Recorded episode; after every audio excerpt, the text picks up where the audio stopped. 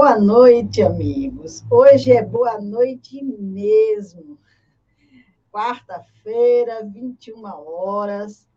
Nós tivemos a necessidade de mudar o nosso dia, o nosso horário, porque, como nós falamos na, no estudo da quinta-feira passada, nós iniciamos essa programação na pandemia. E, naquela época, 18 horas era tranquilo, todo mundo estava em casa, só que a vida, graças a Deus, voltou à normalidade, está voltando, escola, trabalho, e aí a gente estava muito corrido, estava né? atropelando as coisas e até para quem nos assistia também. Então, nós voltamos aqui entre nós, né, Fabiano? Vimos que a quarta-feira, 21 horas, seria bem melhor esse horário, e estamos com essa programação a partir de hoje, se Deus quiser, nesse horário, 21 horas, para a gente dar continuidade ao estudo. Nós estamos na última lei, que é a Lei de Justiça, Amor e Caridade. Então, vamos fazer essa lei agora, nesse horário. Então, uma boa noite para os nossos amigos, para aqueles que acessarem o nosso canal nesse momento e outro momento. Sejam muito bem-vindos. Nós estamos estudando a terceira parte do Livro dos Espíritos. Já estamos quase que finalizando, porque já estamos na Lei de Justiça de Amor e Caridade, que é a última lei, mas ainda tem um tempo aí. E o Fabiano, que já vem ali conosco. Fabiano, vão fazer dois anos agora em junho, que a gente está junto nessa programação. Então, o Fabiano de Brasília sempre ali conosco. Hoje ele está todo empacotado. Boa, boa noite, Fabiano. Fica à vontade, seja bem-vindo. Boa noite, Dora. Boa noite a todos que nos acompanham ao vivo nesse novo horário. Lembrando que uma das mudanças desse horário foi exatamente para a gente poder competir com os principais telejornais, tá? Com o programa do Faustão, nós vamos derrubar a audiência deles, né? Porque todo mundo quer aprender sobre as leis divinas, então não há programação melhor do que esse horário né, Dora? E se brincar, se fosse um pouquinho mais tarde, a gente não derrubava a transmissão do futebol. amiga Dora, graças a Deus nós estamos aí novamente. É um prazer estarmos aqui com vocês, fazendo esse estudo. Pois é, dois anos passa rápido, né, rapaz? Foi um dia desse aí que começamos aí esse trabalho e graças a Deus vem dando certo, né? Que bom que a gente conseguiu, tá conseguindo manter, né? Mudou o horário, então é importante, como a gente falou na última transmissão, graças a Deus a espiritualidade tem atuado, né, autorizando esse trabalho, essa continuidade, então vamos firmes, né? Aqui em Brasília, bom, nesse exato momento, está o termômetro dizendo que está 14 graus, mas é 14 graus com sensação de 10, 8. Né? E a previsão já para amanhã é amanhecermos aqui em torno de 5 graus, 7 graus, e já tivemos, inclusive, o registro aqui no Distrito Federal, em algumas regiões, a sensação térmica é de zero, zero grau, tá? Então, para nós piauienses, para os nordestinos, que estamos acostumados com o calor, né? qualquer temperatura abaixo, qualquer temperatura abaixo de 30 graus já é frio, Duro. Imagina 14, 5 graus, né? Meu amigo, olha, eu vou ficar pelo Piauí, viu? Porque esse clima, com certeza, para mim não dá. Eu não consigo de maneira nenhuma. Eu tenho certeza que eu viro picolé. Então é melhor um sorvetezinho, então é melhor ficar por aqui no nosso calorzinho do Piauí. Graças a Deus, Espero que não chegue aqui esse, esse, esse, esse momento de tanto frio, que a gente também não sabe, né, Fabiana? Deus é que sabe o que nos aguarda aí. Tá, está acontecendo muita mudança no nosso planeta, de repente, mas enquanto não vem, vamos aqui no quentinho, graças a Deus. Bem, pessoal, nosso estudo de hoje, como nós acabamos de falar, Vamos dar início aqui à lei de justiça, de amor e de caridade. Esse, essa lei, ela engloba os seguintes itens: justiça e direitos naturais, direito de propriedade, roubo, caridade e amor do próximo e amor materno e filial. Então, hoje nós vamos fazer aqui, adentrar a justiça e direitos naturais, algumas questões desse tema, para a gente ir concluindo o entendimento das leis naturais, das leis morais que nós tivemos ao longo desse estudo. Lembrando que quem tiver interesse, no canal SES Crista Virtual no YouTube e também no canal Dora Rodrigues Espírita, você vai encontrar toda essa série de estudo que nós fizemos, questão a questão, do, das leis morais, que, como nós dissemos aqui, já vai fazer dois anos, mas a gente está no finalzinho, nas etapas finais, né? E aí, nós vamos aqui para a questão 873, que inicia, e que pergunta Kardec nessa questão se o sentimento da justiça está na natureza ou é resultado de ideias adquiridas. Kardec sempre querendo saber se está na natureza isso ou é resultado de ideias adquiridas. Nós somos educados dessa forma, entendemos que seja dessa forma porque assim fomos educados. E aí os espíritos já dizem de imediato: está de tal modo na natureza que vos revoltais à simples ideia de uma injustiça. É fora de dúvida que o progresso moral desenvolve esse sentimento, mas não o dá. Deus o pôs no coração do homem. Daí vem que, frequentemente, em homens simples e incultos se vos deparam noções mais exatas da justiça do que nos que possuem grande cabedal de saber. Fabiano, o que é que você entende disso aqui? O que é que você tem a dizer sobre isso? Eu falo depois de você. Então, para começo de conversa, que bênção que Deus já nos deu isso, né? Se ele já nos dando, a gente já dá dor de cabeça um para os outros, imagine se a gente tivesse que rebuscar, realmente buscar conquistar isso, né? Então, é muito importante a gente observar esses detalhes que a espiritualidade coloca, que Deus já nos deu isso, está em nós, está implícito, né? E a, a, as, as experiências que nós passamos, que a gente vive, como eles bem colocaram, nos ajuda a desenvolver, né? Mas já está ali dentro, né? já está aqui resguardado em algum, vamos dizer assim, algum cômodo do nosso íntimo, das nossas energias, das nossas entranhas vibratórias, né? Esse sentimento, esse senso de justiça está aqui resguardado, ou seja, da gente aprender a lidar uns com os outros na busca do respeito, da compreensão. Então a gente tem que entender isso, que Deus já colocou as coisas para nós.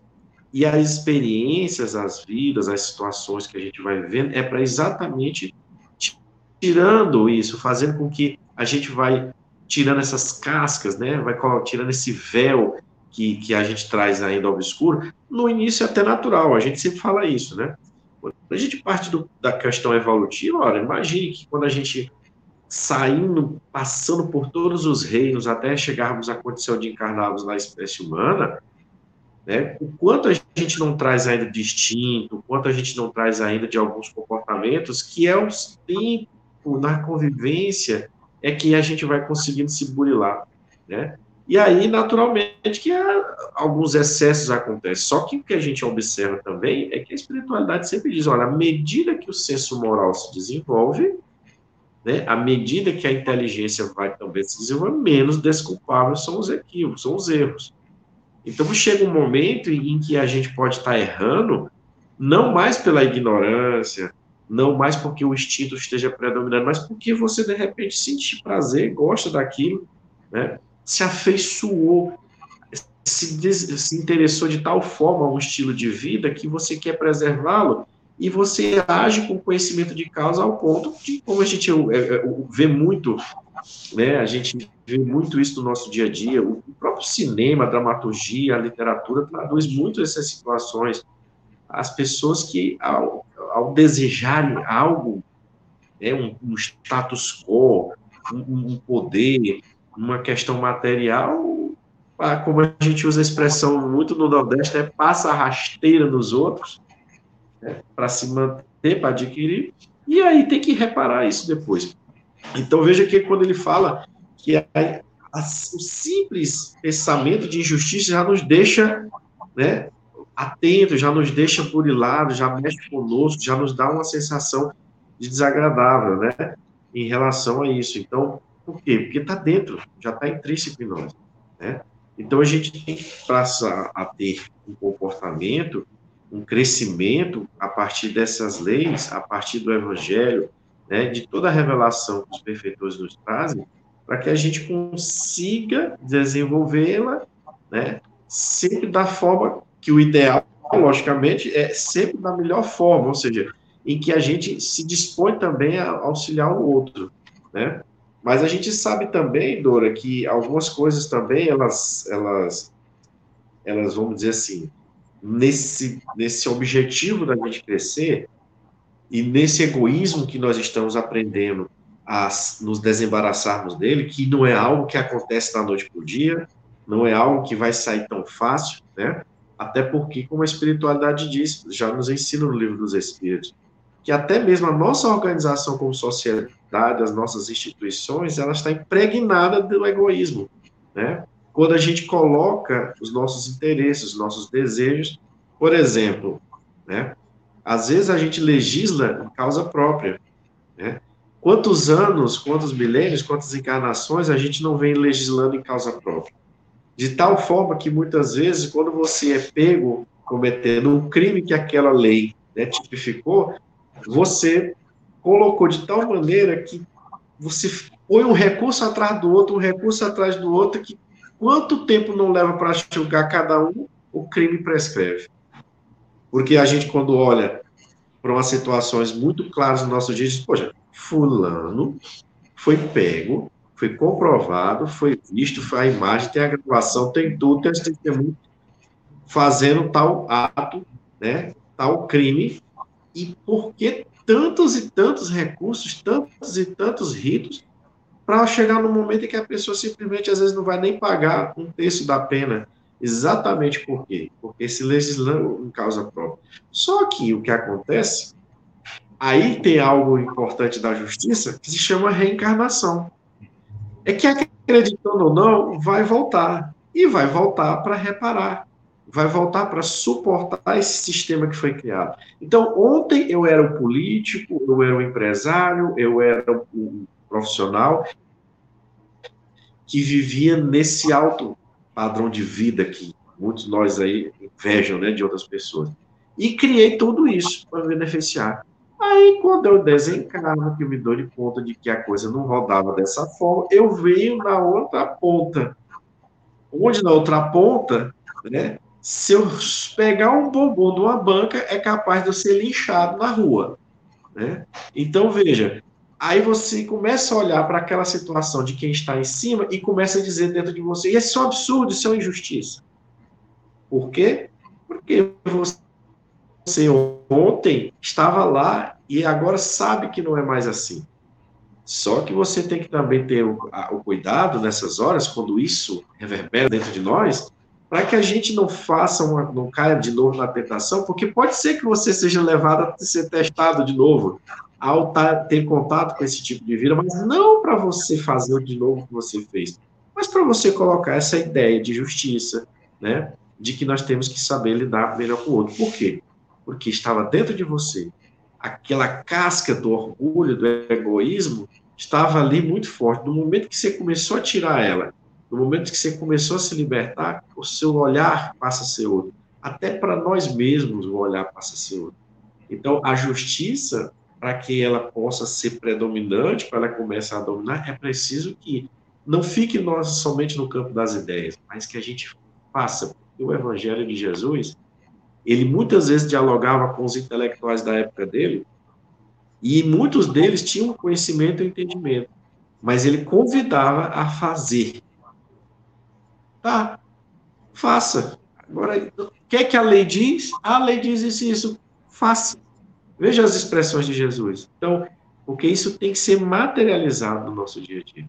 Não só ficar no o discurso é importante, ele tem essa capacidade de persuasão, mas uma fé que não produz obras não vai ter o resultado que nós estamos desejando. Né? É isso aí. Então, veja bem, quando os espíritos falam desse progresso moral, que desenvolve esse sentimento, mas não o dá, a gente tem que entender, acima de tudo, que nós temos na nossa consciência uma semente divina ali colocada por Deus, que nos diz exatamente o que é certo, o que é errado. E como você bem disse, a gente quer burlar. O egoísmo toma a dianteira, a gente quer para a gente, não importa o que se está fazendo. E aí a gente está vendo isso muito na nossa sociedade de hoje, toda essa situação. Mas também estamos vendo muitas pessoas despertando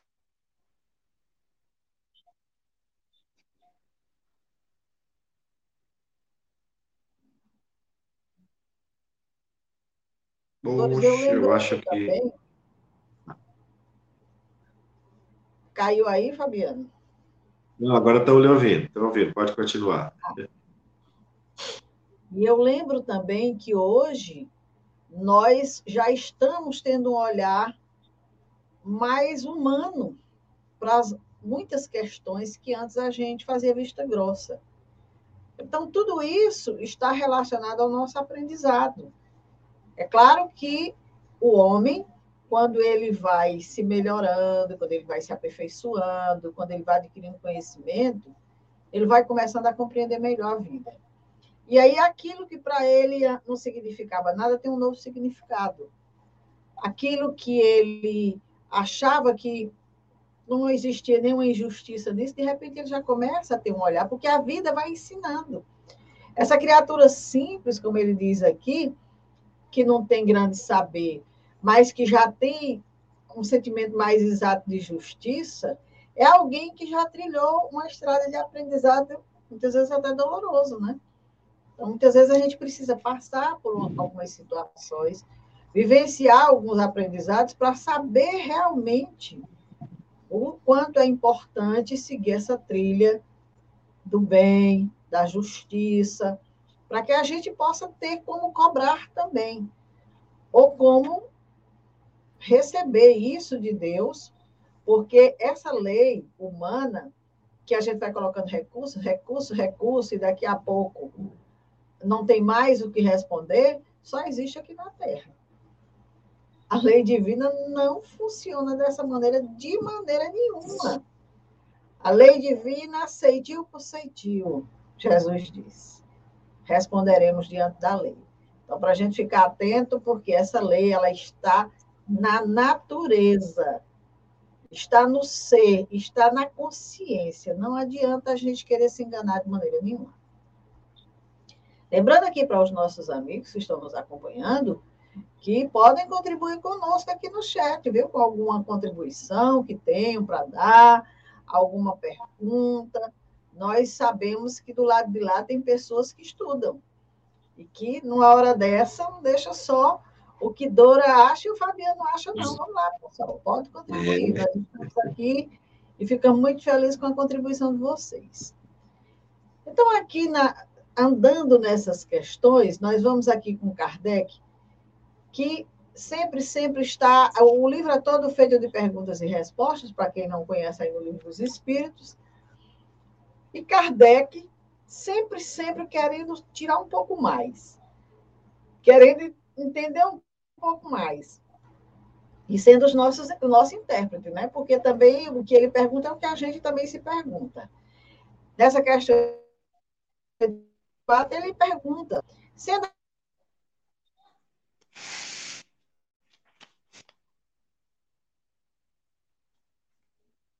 que travou de novo. E a outros parece justo.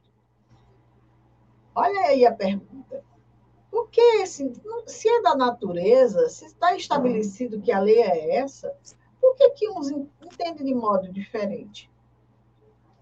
E os espíritos respondem. É porque a esse sentimento se misturam paixões que o alteram. Como sucede a maior parte dos outros sentimentos naturais, fazendo que os homens vejam as coisas por um prisma falso. Então, está na lei, é lei natural, não tem formas de se interpretar essa lei. Mas o homem, quando se misturam as paixões, aí altera tudo, como você bem colocou aí. A criatura que quer se apropriar do que não é seu, porque ele quer ter, que ele quer reter, ele quer ter mais, ele quer ser. Então, então esses sentimentos vão se misturando. E aí o que, é que acontece? Altera tudo. E aí o, o amigo Miramês nos diz que o sentimento de justiça, ao se misturar com as paixões humanas, se enfraquece. Porque se o meu egoísmo vai predominar, se o poder vai predominar, com certeza o meu sentimento de justiça vai ó, se enfraquecer. Vai ficar ali um pouquinho adormecido. Mas nunca hum. prevalecem a injustiça e as paixões, por não terem sustentação. Então, por um tempo, isso aí vai perdurar. Daí a gente, às vezes, vê tantas pessoas que estão utilizando essa injustiça contrária ao outro, e a gente diz assim: cadê a justiça? Como é que permite isso? Mas isso não é para sempre, não. Ela não tem sustentação, não. E o Miramês nos diz que aparecem fases de despertamento dos valores espirituais no sentido de educar. A gente passa por essas situações porque a gente precisa aprender muita coisa, se educar. Então, depois que a gente se educa, desaparece. Essas nossas paixões desaparecem, porque aí surge realmente o amor verdadeiro, o conhecimento verdadeiro, a ignorância desaparece.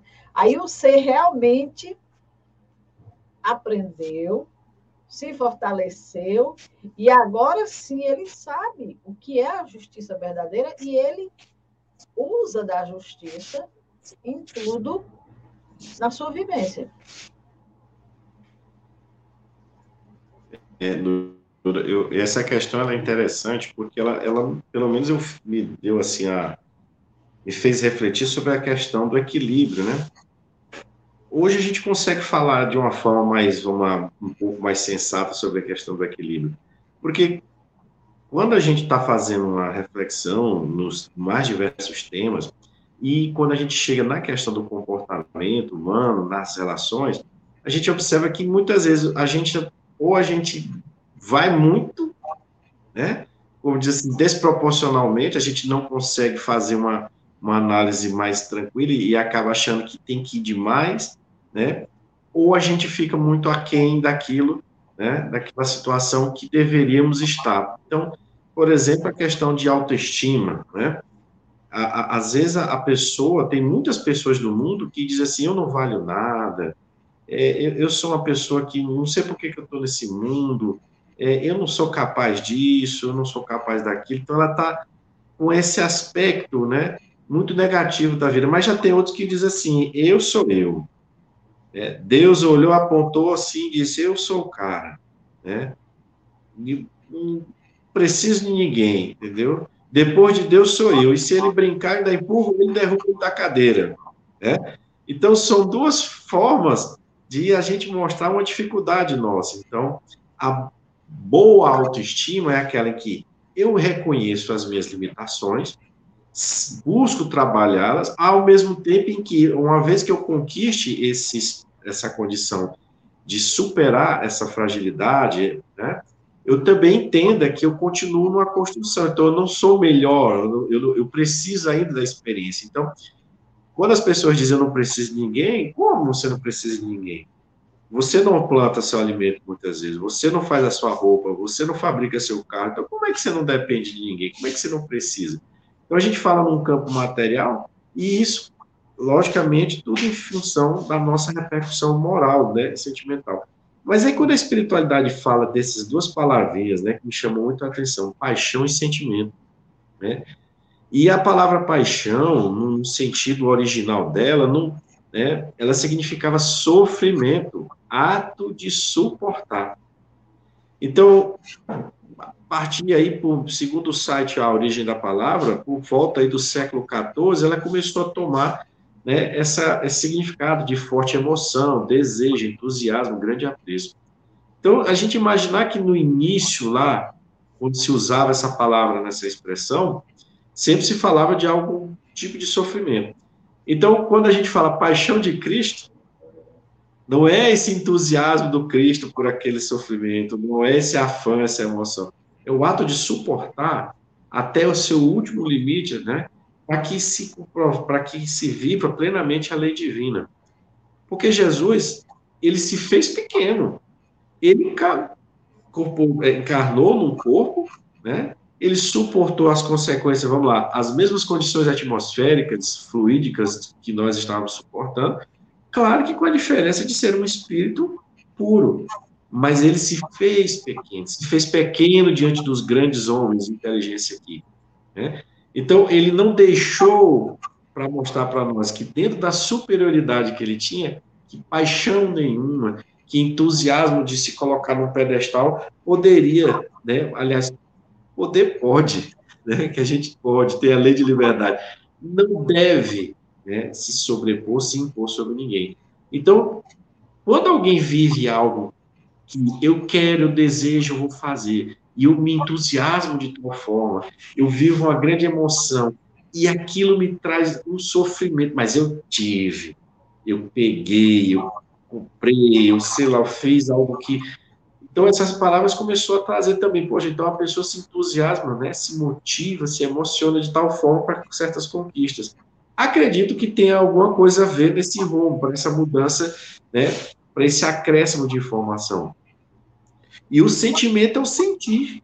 Como é que eu sinto isso? Qual é a minha sensibilidade para essas relações, para essas situações que eu vivo? Né? Então, quando eu não sei lidar com esse grande entusiasmo, quando eu não sei lidar com essa forte emoção, que é uma, uma, uma a emoção é algo físico em nós, né? mas ela é decorrente do espírito, do grau de evolução Como é que, se, como é que nós, como espíritos, estamos agindo no mundo?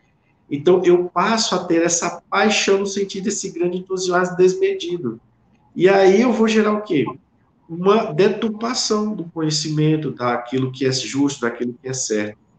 Então, eu posso achar justo eu ter que, por exemplo, defender a minha família a qualquer custo, nem que eu tenha que passar por cima de outras pessoas. Então, veja, defender a família, lidar né, de tal forma que você proteja a sua família, é algo justo, é algo honesto. Mas quando você coloca isso de uma forma tão entusiasmática, uma forma tão cheia de desejos e afãs, que você deturpa o senso de justiça, aí você começa a atropelar aqueles que estão no seu caminho. Né? E aí as experiências das encarnações, que aí a gente vai ver, oh, você errou ali, ó. Eita, eu errei acolá. Nossa, como é que eu não prestei atenção? Ah, eu estava muito fora de si. Tava... Então, a gente vai começar a aprender a ter autocontrole, começar a ter uma, uma um, começar a respirar, né? nas situações em que a gente é levado ao extremo. Então, não é uma conquista da noite para o dia. Então, é, é, esses comportamentos que a gente tem, essas situações que a gente vive, vivencia nesse campo, em que a paixão, né, ela deturpa o sentimento, mostra que a evolução ela vai seguindo a passos lentos. Ela não é uma coisa que acontece da noite para o dia. Porque como nós temos a liberdade de escolher, então a gente vai fazendo as escolhas, às vezes vai permanecendo no mesmo lugarzinho, até que alguma situação, até que alguma forma do planejamento da vida vai nos dar aquele empurrão para a gente sair né, daquela inércia, daquele, vamos lá, daquele buraco, daquela lama que a gente já atolou. Né? Então, é, é, Kardec faz a pergunta, é muito interessante. Como é que está intrínseco em nós? Como é que está dentro de cada um vive isso de uma forma tão diferente? Exatamente. Porque nas nossas experiências a gente vai, uns avançam mais, outros nem tanto. E aí, se a paixão, se esse entusiasmo, se esse grande afã prepondera todo o tempo sobre a, o sentimento, o sentir, né, aí eu me desequilibro. E aí eu passo a achar que estou fazendo a justiça, quando muitas vezes eu estou cometendo uma grande injustiça. Mas tudo leva seu tempo, tudo vai chegar no momento certo. O importante é que quando a gente entende isso, a gente tem esse contato, aí é a hora do esforço, né? Esforço mesmo para a gente se vencer essas nossas inclinações que aí nos levam a cometer esses equívocos, ou, quanto pior, os erros, né? Quando eu disse que Kardec é o nosso intérprete, olha a pergunta da Iaci, se não é uma pergunta digna do livro dos Espíritos, para você responder. Ela diz o seguinte: como saber se a lei moral seguida é uma crença ou uma real vontade do ser humano? às vezes, as, as justiças são percebidas por injustiças na ótica de outra pessoa. E aí, Fabiano, como é que a gente faz essa distinção? É, é o que a espiritualidade, acho que ela respondeu na primeira questão, né? Na, nas duas, nessas duas primeiras. Porque está intrínseco. Então, o, o, o, exercício, a vivência é que vai fazendo com que eu vá me ajustando. Dizer que a gente possa afirmar categoricamente, eu não teria, eu não tenho essa condição de afirmar. Mas o que, o que a gente vai observar, e que a gente pode até antecipar um pouquinho aqui, a, as respostas que vão vir na, na questão 876, né, é aquela lei, na regra de ouro que Jesus colocou.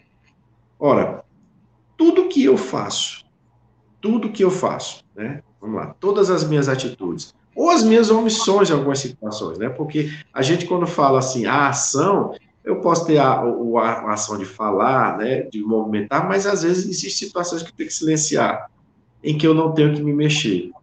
Mas se tudo isso que eu faço, ela gera um sentimento de tranquilidade, une as pessoas de forma a viver de forma harmônica, né? Ela coloca as pessoas de uma forma a pensar melhor, a se esforçar em agir melhor, então eu estou no caminho certo. Apesar de que em algumas situações as consequências, né, virão dentro de um determinado tempo. Então eu posso muitas vezes ter uma atitude que muitas pessoas pensam que errado foi errado. E o fruto mais à frente vem e diz: olha, o fruto foi doce. É aquela famosa, por exemplo, situação em que você muitas vezes está aí estudando na sua casa para prestar o vestibular, o Enem, para fazer um concurso, e você abre mão de certos lazeres, as pessoas estão saindo, vem, bate na sua porta, ligam para você, manda mensagem, manda foto, manda vídeo, e você não está engajado, né, perdendo algumas noites de sono, e que no dia que você faz a sua prova, veio o resultado e você está aprovado. Né? Então, você galgou um objetivo, e conseguiu. Só que quando a gente precisa, o Espiritismo nos mostra que esse esforço ele não pode ficar só nessa linha, vamos dizer, mais material. Ela é importante porque você conquistou uma formação, uma profissão. Mas que a gente tenha esses sacrifícios na nossa vida para dar o melhor ao próximo. Então, pode ser que, de repente, na ótica do outro, você esteja cometendo uma injustiça. Mas o desenrolar a mais à frente, em quanto tempo isso vai ser, não dá para afirmar a depender da experiência que você vive. Mas o importante é que se sua intenção é de auxiliar, de ajudar, ainda que o outro no momento não entenda, não compreenda, quando os frutos vierem, aí ele vai ter a experiência de entender. Fulano ajuda daquela forma, eu achava que estava errado, mas na verdade, olha aí, se ele não tivesse feito, ou se não deixasse de ter feito. Né? Então, é uma experiência. É como a espiritualidade colocou na, na questão anterior a experiência, a vivência, vai desenvolvendo esse senso, essa justiça que está dentro de nós. Então, a cada passo, né? É cada passo. O outro pode entender errado. De repente, eu posso estar entendendo que o outro está errado e ele está fazendo correto.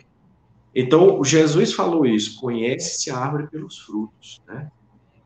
Então, quais são os frutos que estão advindo dessas situações, dessas nossas ações, dessas nossas relações? Né? Você pode fazer um esforço sincero, no momento você pode ter que solicitar as pessoas que estão ao seu redor a ter um sacrifício, e muitas vezes a pessoa não concordar, não aceitar, não admitir, e você manter-se firme, porque você sabe que muitas vezes tendo que se precaver por certas situações, certos gêneros de prova que você vê, certos gêneros de vida que você está vivendo, é para que haja uma harmonia completa. Então, por exemplo, só para finalizar, Dora, uma família de pessoas mais simples, em que as condições materiais elas não são tão satisfatórias. É, as pessoas têm que trabalhar muito para ganhar uma certa quantia que muitas vezes não dá para suprir a semana.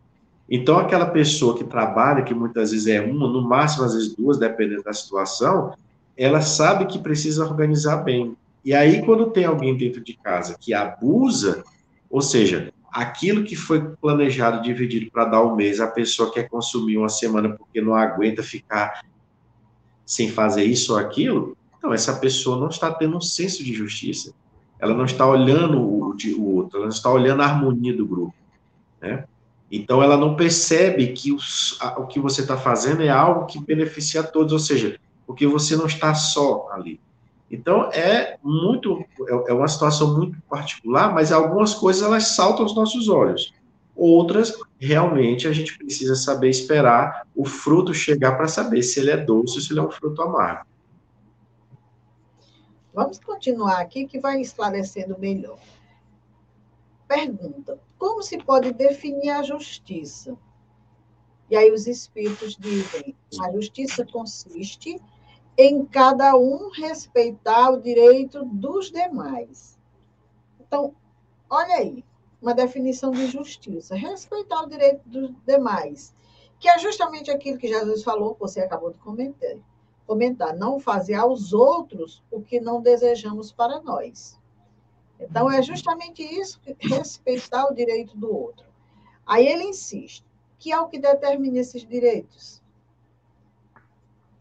Porque respeitar o direito do outro, sim, mas o que é que determina quais são os direitos dos outros?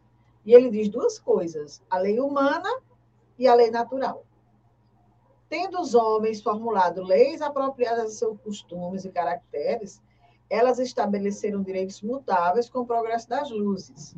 Então, nós temos aí a lei humana, que rege as nossas vidas, mutável porque muitas delas já não são mais leis atuantes, né? Porque mudam os costumes, mas com certeza quando elas surgem, elas têm o intuito de organizar a vida em sociedade, de dar a todos o mesmo direito. Agora, vede, diz os Espíritos, se hoje as vossas leis, aliás, imperfeitas, consagram os mesmos direitos que as da Idade Média. Então, veja bem, como mudam as coisas, né? Como a nossa lei humana ainda é imperfeita.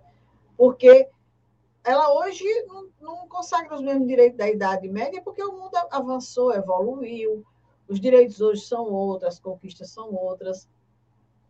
Entretanto, esses direitos antiquados, que agora se vos afiguram monstruosos, pareciam justos e naturais naquela época. Então, tudo estava adequado para aquela época. Nem sempre, pois, é acorde com a justiça o direito que os homens prescrevem. Ademais, este direito regula apenas algumas relações sociais, quando é certo que na vida particular há uma imensidade de atos unicamente da alçada do Tribunal da Consciência. Então, a nossa lei, ela é uma lei que cuida das relações sociais, mas nós temos na nossa vida particular, na nossa intimidade, a nossa consciência que vai nos dizer nas mínimas, nas pequenas coisas, como nós devemos agir, de que forma a gente vai poder ser justo. Então, quando a gente vê esse entendimento dos espíritos a respeito dessa questão, nós entendemos que temos que nos reger por essas duas leis, não há como fugir. A lei humana está aí para nos orientar, nos conduzir, porque, veja bem, muitas das leis hoje são cumpridas porque se não forem cumpridos, nós vamos ter penalidades. Com isso, a gente não aprende muita coisa. Então, se a gente fizesse uso apenas da consciência, fosse consciente, a gente não precisava nem desse estágio que nós estamos tendo aqui. Mas, como a gente ainda é, faz vista grossa para o que vem à, à tona na nossa consciência, a lei divina está ali, a lei humana está ali para nos pegar aqui e acolá. Mas nem sempre consegue, né, Fabiano?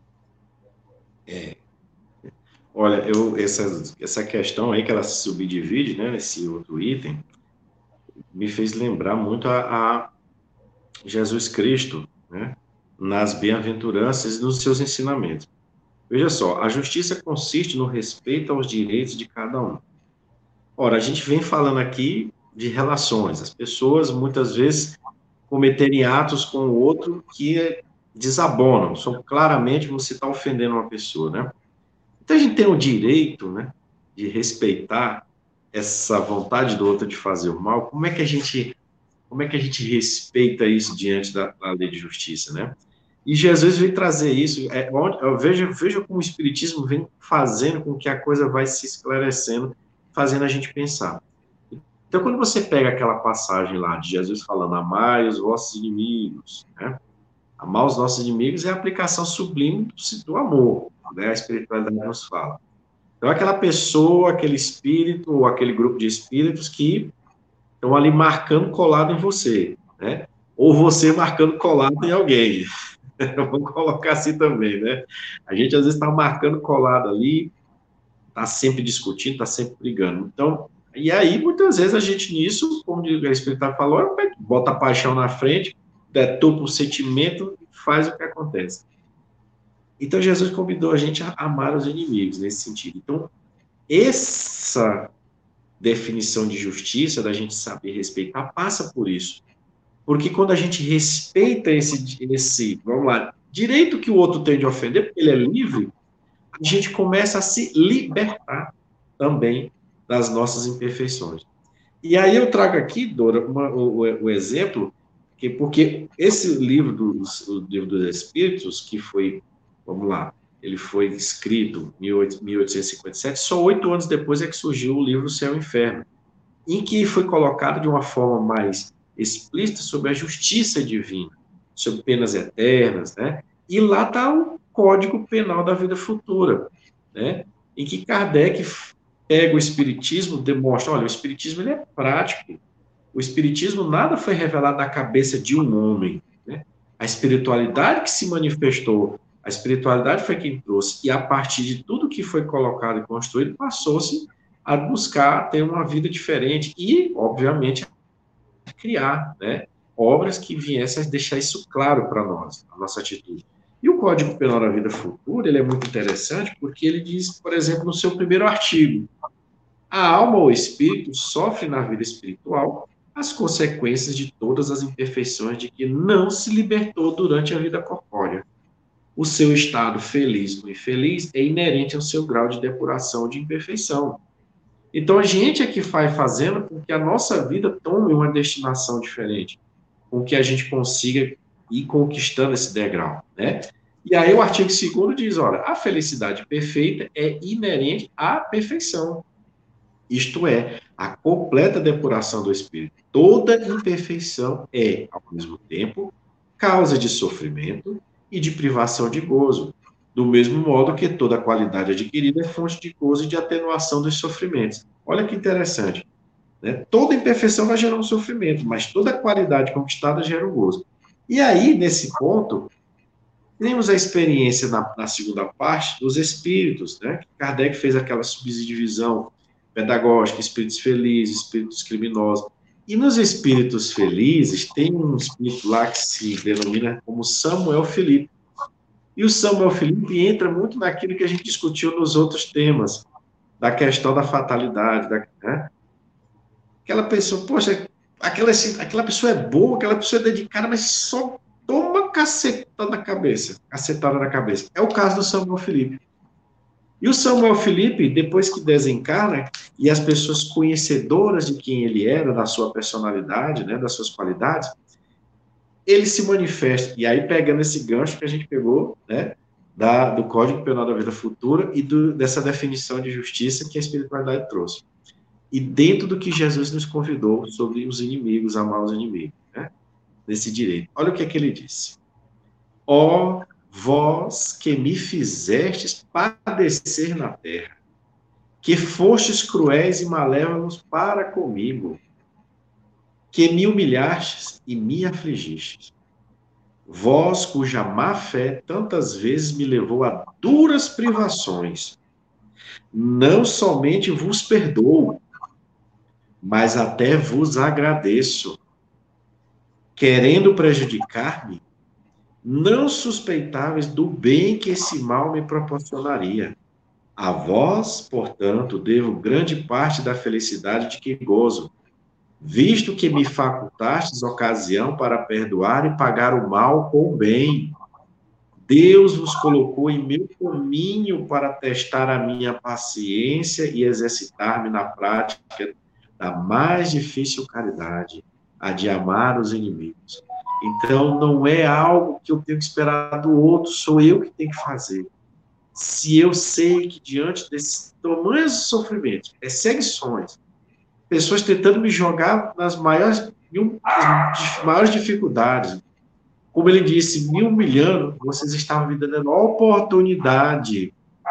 Então, vejo que a lição que o Espírito traz é que essas pessoas, ou quando nós mesmo, podemos estar facultando alguém a oportunidade de exercitar a caridade. Então, quando a gente lida com essas situações, claro, veja o que está dizendo. Vocês me fizeram passar por humilhações, duras privações. Ninguém está dizendo que foi fácil. Mas ele está dizendo que a felicidade que onde ele está agora, na realidade espiritual, ele agradece a essas pessoas, a todos esses. E é, a, André Luiz, num livro chamado Agenda Cristã, tem uma mensagem muito interessante em que ele fala isso: concorde com o seu inimigo.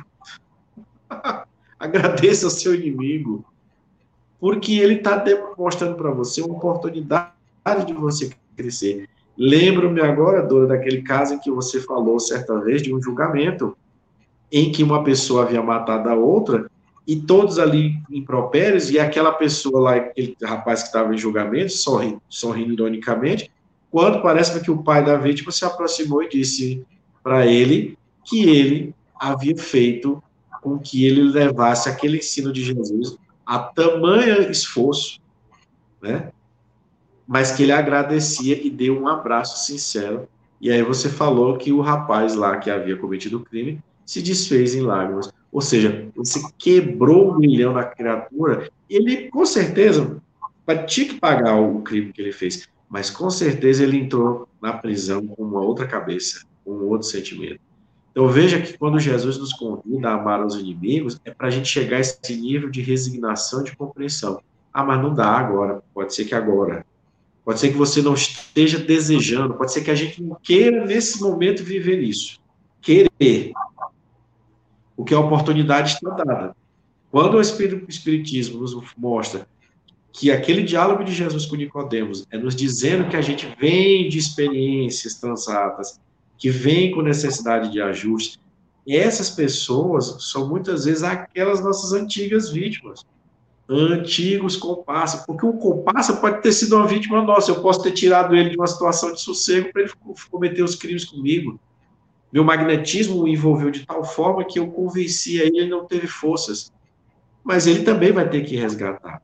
Apesar de muitas vezes ele poder estar no plano espiritual, fazendo com que eu sofra aquilo que ele entende que eu fiz sofrer, é uma oportunidade. Então é a hora de orar pela criatura. É a hora de fazer o bem. Porque mais difícil do que lidar com o que a gente chama de um espírito obsessor, e a gente pode dizer, um espírito que está ali lhe cobrando, é com você mesmo. É a sua experiência mesmo. É você olhar, por exemplo, que na sua experiência, no seu gênero de prova, você conviveu com criaturas encarnadas que podem te marcar de tal forma e que você precisa olhar e tentar curar. Por exemplo, um trauma de infância, um trauma na adolescência, seja qual foi a época. Então é muito mais difícil você lidar com você mesmo para curar algumas feridas que você vivenciou, porque você precisa ressignificar essa experiência.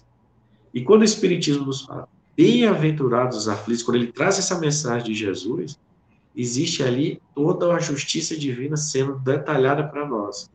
Então, quando eu entendo que eu vim, por exemplo, uma família de filhos, com um pai alcoólatra, com uma mãe que não estava nem aí para mim, que usa, que usa drogas, que é alcoólatra também, o que é indiferente aos sentimentos, era o melhor que Deus me deu para aquela experiência.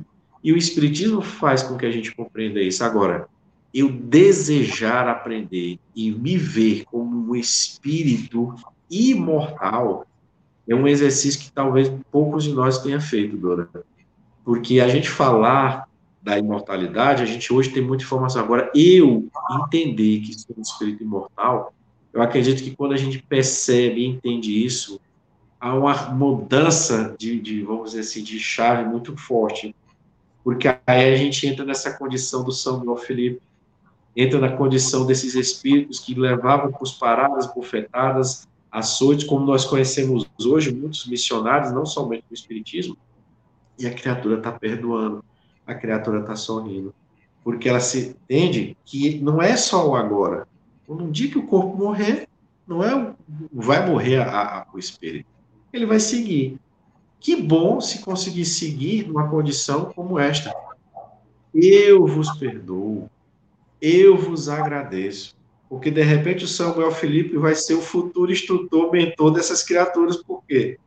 Porque ele sublimou tudo isso. E esses outros que estavam perdidos, que foi por quem o escândalo venha, vão ter que reparar esse escândalo. Vamos aqui para a última questão, então. Kardec pergunta: Posto de parte o direito que a lei humana consagra, qual a base da justiça segundo a lei natural? E aí os Espíritos dizem: Disse o Cristo, queira cada um para os outros o que quereria para si mesmo. E aí o Miramês nos diz que o direito que eu tenho é o mesmo dos outros, porque nós somos todos iguais, somos todos filhos de Deus. Agora, que a gente entenda que esse queira para os outros o que quereria para si, não é a mesma coisa de querer para si o que deseja para os outros. É um trocadilho interessante. Né? É. Queira para os outros o que quereria para si. Então, você está vendo primeiro o outro, né? E aí ele, os Espíritos dizem, no coração do homem, desculpa, imprimiu Deus a regra da verdadeira justiça, fazendo que cada um deseje ver respeitados os seus direitos. Na incerteza de como deva proceder com seu semelhante em dada circunstância, trate o homem de saber como quereria que com ele procedesse em circunstância idêntica guia mais seguro do que a própria consciência não lhe podia Deus a verdade. Então, é muito simples. Queira para cada um, para os outros, aquilo que quereria para si mesmo. E eu vou pedir que você encerre, é, Fabiano, lendo esse comentário de Kardec, comentando para nós, por favor. Tá. Eu estava olhando aqui porque eu lembrei do Evangelho, né? No capítulo que fala do amor ao próximo, é exatamente essa, essa parte do evangelho que ele traz, né? Amar a Deus sobre todas as coisas, é o primeiro mandamento. E eis o segundo, amar o próximo. Veja, é o próximo, como a ti mesmo. Faz primeiro para o outro, né? Sim. Faz na intenção sempre do outro. E Kardec fecha essa questão muito interessante, porque ele diz, realmente, o critério da verdadeira justiça está em cada um querer para os outros aquilo que desejaria para si mesmo, e não em querer para si o que desejaria para os outros, o que absolutamente não é a mesma coisa. Como não é natural que alguém deseje o mal para si, se cada um tomar por modelo ou ponto de partida o seu desejo pessoal, por certo ninguém jamais desejará o próximo, desejará o próximo senão o bem.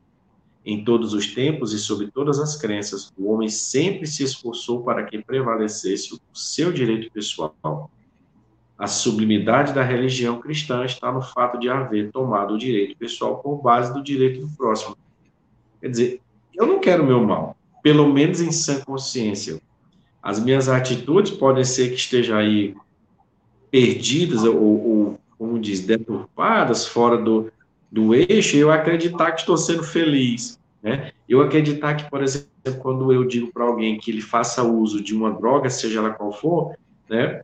Ah, é porque para mim isso me faz feliz, então eu quero que o outro também. Não, fulano, tu tá com problema? Faz o seguinte, olha, vamos fazer isso, vamos usar isso, vamos fazer assim, vamos gerir isso.